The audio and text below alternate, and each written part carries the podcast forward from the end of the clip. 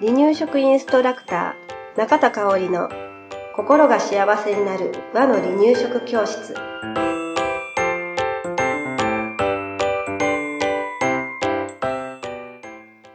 第106回です。番組アシスタントの山本智子です。よろしくお願いします。はいよろしくお願いします、えー今日のお話は、はい離乳食後期以降の赤ちゃんで、急に食べなくなった、うん。いやどうしようっていうことですね、うんあのー3回食になってうん。離乳食の割合がねうん。増えてきたのに急に食べなくなった、うん、で母乳もねそんなにうん、たく、まあなんだろう。ぶ母乳に頼っててもいいのか、うん栄養をねうん頼っててもいいのかなっていう悩みも出てくるのかなと思うんですけれど、うん。うん今までもしね初期中期とうん。順調にパクパクと食べていた子がうん。急に食べなくなったらね、うん。お母さんびっくりしちゃうんじゃないかなとうん思うんですよね。でやっぱり食事、まあ、母乳授乳もそうなんですけれど、赤ちゃんが元気に活動するために大切なものなんですよね。うん。だからこんな時はママは赤ちゃんにどう対応していけばいいのかなっていうお話をね、はい。今日はしていきたいと思います。はい。じゃあ赤ちゃんなんで食べてくれないのかなって、うん。まあこれはねうん。100人いれば100通りあると思うんですけれど、まああの大きいよくある理由うん。をお話ししていきたいかなと思います。うん。食べ物が大きくて食べにくい、うん。うん、うんだから小さくしたら食べたみたいなね、うん、そういうこともあると。うん。うん。うん、あとはね食べ物の硬さが苦手、うん。うんだからもうちょっと柔らかくうん煮たらいけたうんなんてこともあるかもしれないです。で食べるっていうことよりもうん。他のことに興味とか関心が向いている場合もあるのかなって思うんですよね。うん、うん。なんか他に興味向くようなものが部屋の中にないかっていうことをまずお母さん見直してみてほしいなって思います。そばにねうん楽しいおもちゃがあるとかうんうね、ん。うん。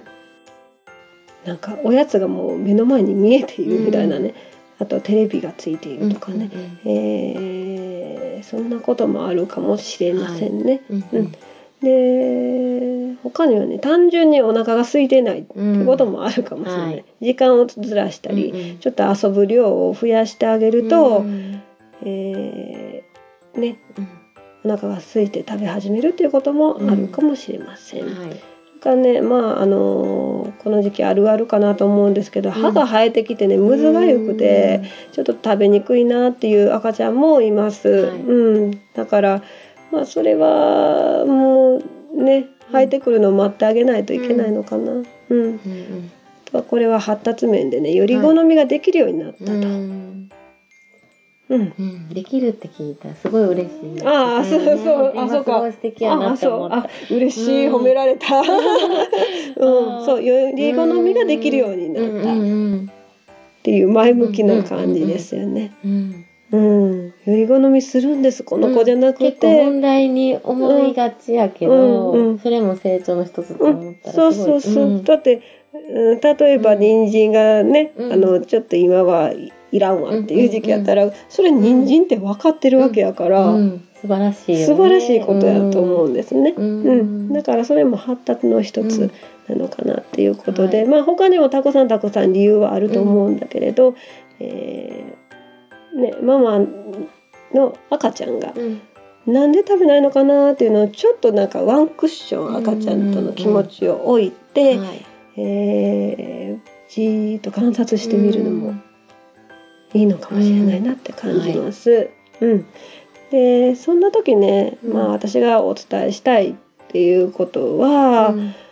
えー赤ちゃんもママも無理しなくていいんじゃないかなって、うん。うん感じます。はい。えーまあ赤ちゃんが食べないというのはすっごい心配やね、うん。心配なんです。私もそうでした、はい。だから、ね、無理やり食べさせようとしたこともあったんだけれど、それって多分ね親主体なんですよね。うんうん、だから親主体ではなくて赤ちゃん主体で考えてみるっていうのも一つなのかなって思います。はいあの食べさせなくていいっていうわけじゃないですよ。うん、あの食べると食事の時間を持つっていうことは、うん、あの必ずしてもらいたいんだけれど、うん、えー、無理やり食べさせるっていうような親主体はしなくてもいいのかなと思います。うん、うん、あのー、まあ私もそうやったけど、やっぱ食べてほしいから。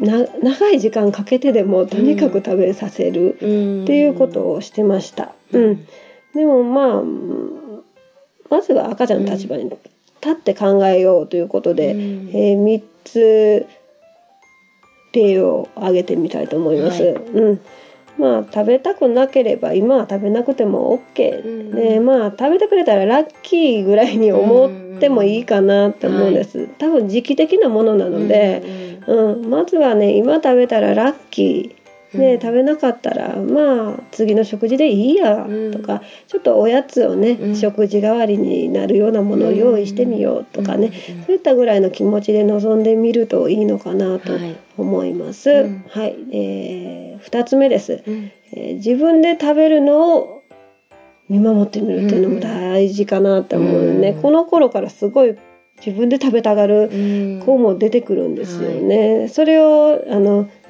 やっぱさぐちゃぐちゃになるの嫌やから、うん、汚れないようにとかね。ね嫌、ね、やから、えーと、ちょっと制限したらもう食べないってなることもありますので、もうちょっと食べこぼしどんと来いみたいな感じで、えー、お母さん気持ち切り替えてみるっていうのもありかな、もう食事の後は即2人でお風呂に入るみたいなね、そんなんもありかなとは思うんですよね。うんあの自分で食べるっていうのを見守ってあげましょう。でね保育所でもねなかなか食べてくれない子の口の前にスプーンを持ってってもかたくなに口を閉じて、やっぱり食べてくれません。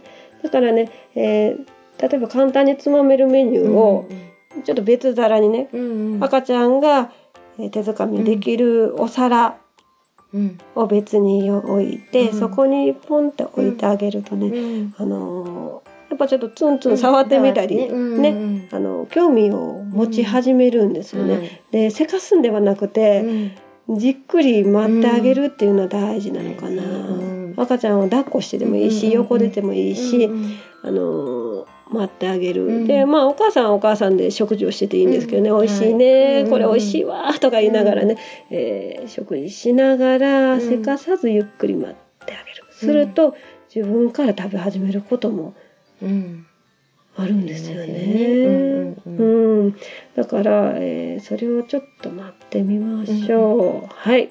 次3つ目です。えー、赤ちゃんもまあ無理しない。だって大人も食べたくなること。ありますね。食べたくない時あるよね。っていうことですね。で私たちもね、うん、食べたくない時に、うん、ほら食べろほら食べろもっと食べろほらおかわりしろって 言われたらもっと食べられる。ちょっと、うん、ちょっと今日はちょっと勘弁してなんか胃が動かへんねんっていう日があると思うんです。うんだからおそらくね赤ちゃんもそんな日ね、日々同じ体の状態ってことはないですよね。ちょっと寝不足寝不足っていうか、うん。あの朝早くに起きてしまって眠くてもう食べられないっていう日だってあるだろうし、まあ、食べたくない時は一旦時間を置いてお腹が空いた頃にもう一度チャレンジしましょうぐらいな気持ちでね、えー、取り組んでみたらいいのかなって思います。うん。で食事を急に食べなくなる時期っていうのは、うん子供の成長過程でね、うん、多かれ少なかれ起こるんちゃうかなって思うんですよね。まあまあ、うん、あのー、すっごい食べる子が、うん。いつ食べなくなるんだろうって小学生まで、悩んでるね。お母さんももう赤ちゃんの時から食べててで、あのうち預かってた子がね、でいやお母さん食べない時期が来るからそんな心配しなくていいよなんて話を0歳児の時してたのに、先生ちょっと小学校入ってもまだ食べるよ どういうこと？ってあの、会った時に言われて「いやそれは分からんわ」とかいう話をしたことがあるんだけれど。そうそうまあそういう子もまあおるけれど、うん。割そうやね。波があるよねどこかに来かもしれない。うとん。なんか我が子はあったんですよ、自分の子はあったなと思うんやけれど、保育所の子らを見てても、そうやね。食べてた子も食べなくなる時時期ってありますよね、それが、えー離乳食の初期に来るのか、うん。初うん。うん。あの初期食べないっていう時期が来るのか、うん。後期に来るのか完了期に来るのか、幼児食で来るのか、またまたし小学生になってくるかもしれないっていうので、その子その子でねなんか出るタイミングって多分違うのでう、ん。うん、だからお母さんができることっていうことは、うん。やっぱり食べなくても食事を用意するっていうことがまず第一、うん。で食事を楽しむっていうことが大事なのかな、うんはい。うん、楽しい雰囲気作りうん。をしてあげましょう。はい。で100点満点を目指すのではなくて、50点満点ぐらいのね、半分ぐらいの点数に目標を置いてうん。取り組んでみるといいかなって、はい。なかなか難しいねんけどねこのうん。50点満点ね。私もできへんからね、うん。言っておきながらね。あのだから言言ってるんですよ、うん。自分自身を戒めるためにもこれを言ってるんですけど、あうん。の食事食事は割と50点満点でいけるようになってきたんだけど、うんうんうん他の子育てがね。ここちょっとちゃんとしたかなっていうのを思ってしまいがち。そうそう特に勉強とかね。ね感じてしまうんだけれど、うんもうもうあのうん。うん。子供のペースにうん合わせながら、えー子育てしていってもらったらいいのかな、離乳食だけじゃなくてね、うん。本当に。ね。うん。ちょっと自分を戒めながら、うん。今日は終わりたいと思います。はい。今日もありがとうございました。はい、ありがとうございました。離乳食インストラクター協会では人生80年の食事の土台作りをお伝えするお手軽な和の離乳食パクパクセミナーとじっくり学ぶ離乳食インストラクター協会2級1級講座を全国で開催しています。また、2018年11月からは離乳食の専門講師を育てる離乳食インストラクター養成講座を行っています。詳しくは離乳食インストラクター協会ホームページをご覧くださいね。